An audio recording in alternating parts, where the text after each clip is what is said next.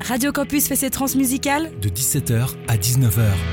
Deux heures d'émission en direct du village des transmusicales de Rennes.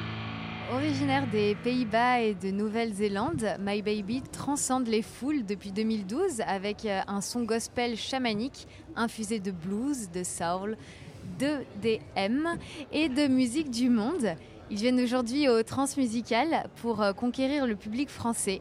My Baby, c'est Jus Sheikh Van Dijk, euh, Kato Godzilla Van Dijk et Daniel Dafriz Joston. Bonjour. Bonjour. Bonjour. Alors ma question c'est euh, avant de commencer et de parler de votre musique, euh, on doit parler de ses surnoms. Euh, Godzilla pour toi Kato. Tu expliques dans un documentaire euh, sur vous que ça vient euh, du son qui est sorti de ton instrument qui fait à la fois guitare et basse, un son monstre. Du coup, euh, Juste et Daniel, pourquoi Sheik et Dafriz Quelle est l'histoire derrière? So before we chat about your music, we're gonna have to talk about those uh, nicknames of yours. So Kato, you explain in your documentary that it comes from that super heavy sound you have when you add the bass octave to your guitar. Exactly. But what about Shaken de Vries? Where does that come from? Well, my name is, well, that nickname comes from a very ancient period in my life when I was at school in New Zealand. And I've got a Dutch surname, De Vries. And the pronunciation of the teachers was always De Vries. And it sort of stuck. And it's, it's a bit of a silly thing, really. I mean, it's like, yeah, freeze. it- yeah, like yeah. freeze. So they, they refer to me as a, you know, ice cold, badass guitar player, freeze. so I take any compliment I can. So that's where the nickname stuck. Pour moi, c'est une, une histoire euh, assez ancienne, un peu bête. C'est quand j'étais au lycée en Nouvelle-Zélande. C'était la prononciation d'un prof et on trouvait que ça, ça, ça sonnait bien et euh, ça restait avec moi. Et moi, je prends tous les, les compliments que je peux prendre.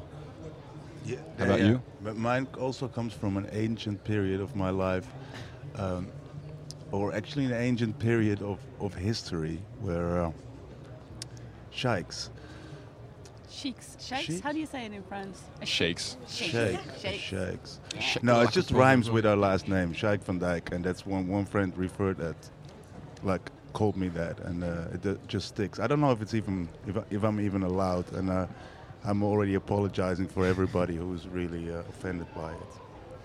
Alors ça vient aussi d'une période ancienne euh, de ma vie, mais aussi de l'histoire. C'est une référence euh, au, au chèque ancien. Alors je sais pas si on a le droit de, de- s'appeler comme ça et, euh, il s'excuse d'avance euh, pour euh, s'il y a des, des offenses qui sont faites.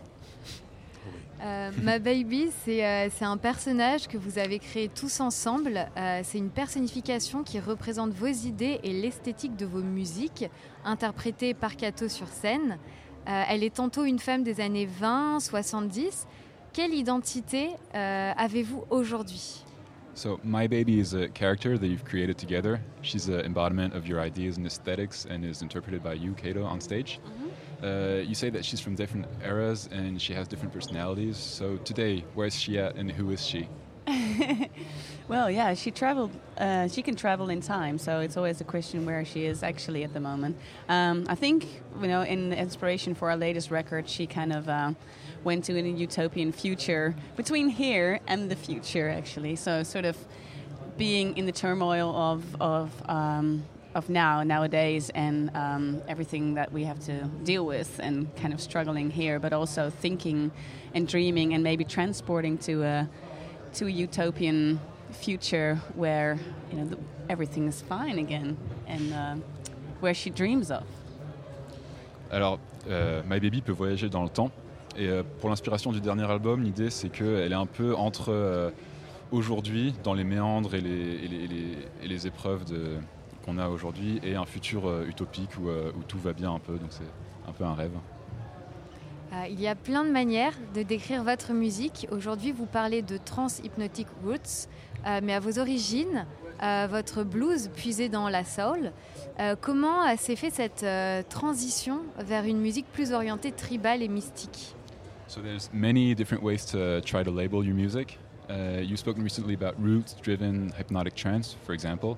But originally, your blues had a more of a soul vibe. And how did that transition happen uh, towards a more tribal and mystical-oriented music?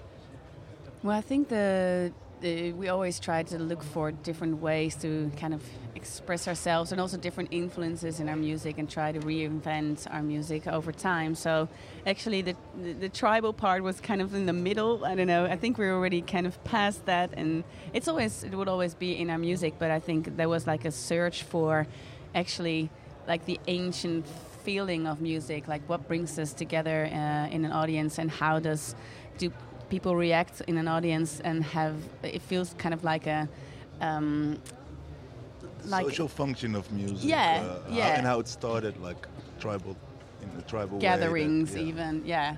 like beating rocks around the fire. That must be the start of drums, and then shouting, anything, start of singing.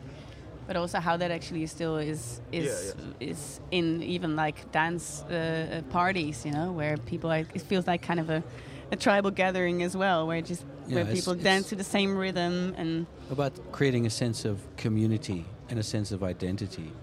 And that ritual of music and dance is so important for that. And that's what we wanted to explore with our music. On a toujours essayé de trouver des nouveaux moyens de s'exprimer et le tribal c'est venu un peu là-dedans. Mais c'est surtout une recherche de retrouver ce, sentiment ancien, ces émotions qui venaient euh, d'une musique qui originairement nous rassemblait. C'est une fonction originale de la, musique et de la danse, d'avoir ces rassemblements, de, retrouver ce sens de communauté, d'identité qu'on a depuis longtemps alors qu'on condensait, qu'on chantait, qu'on frappait des, des os, des bois. Et, euh, et on essaie vraiment de, de retrouver ça dans notre euh, musique. Dans votre processus créatif euh, d'écriture euh, pour l'album euh, euh, vous avez retranscrit en texte des sons improvisés par Kato. Est-ce que c'est quelque chose que vous continuez de faire et comment une écriture, enfin, est-ce que c'est comme une écriture automatique ou vous laissez votre subconscient prendre le relais? In the writing process for your uh, album, uh, I think Kato improvises vocals that you then translate into words. Do you always function this way? Do you still do? And is it a way to let the subconscious speak, like automatic writing, sort of? Yeah, um, actually, very well said. so that's kind of how we've written uh, in the past, and also still do. Um, and most of the time, yeah, it's it is it is a way to let your sub- subconscious flow, and so just not to straight away think about um, what you're gonna say, but just let it, you know, c- let some sort of inner language speak, and um, you know, while while producing the music, a lot of times that's how I come up with kind of the um, you know, the melodies for the for the or the and the lyrics that aren't finished yet because there's sometimes just feelings over the tracks or you know where it, it goes to. And then a lot of times Daniel as a native speaker in the because he's from New Zealand his uh, his English is better. So his native um, yeah ear just hears sometimes hears the lyrics in what I try where I, I mumble. try to interpret yeah your emotions, but Yeah. I think it's nice to have the emotions that are leading in terms of creating, because so much about music is about emotion. So for us, that's most of the time is that that's leading, and then the lyrics will come after that. And I think that's a good process for us. Mm. Alors euh, très bien dit, et oui, on fait toujours comme ça. L'idée, c'est vraiment de laisser aller le, le subconscient. Et euh, en fait, c'est comme ça que vient la, la mélodie. Et l'idée, c'est de partir d'une euh, d'une émotion d'abord. C'est ce- de là que doit venir la musique. C'est la force euh, première. Et après, Daniel, qui est euh, plus à l'aise avec l'anglais, c'est sa langue maternelle, euh, est plus à même de les interpréter, de mettre euh, des, des mots dessus. Thanks My Baby, merci beaucoup à tous les deux euh, d'avoir réalisé euh, cette interview. Euh, pour avoir un petit peu plus euh, une idée de ce que euh, vous faites, on va écouter euh, un morceau tout de suite. Il s'appelle euh, It's a Setup et on écoute ça tout de suite. Thank you. Thank you.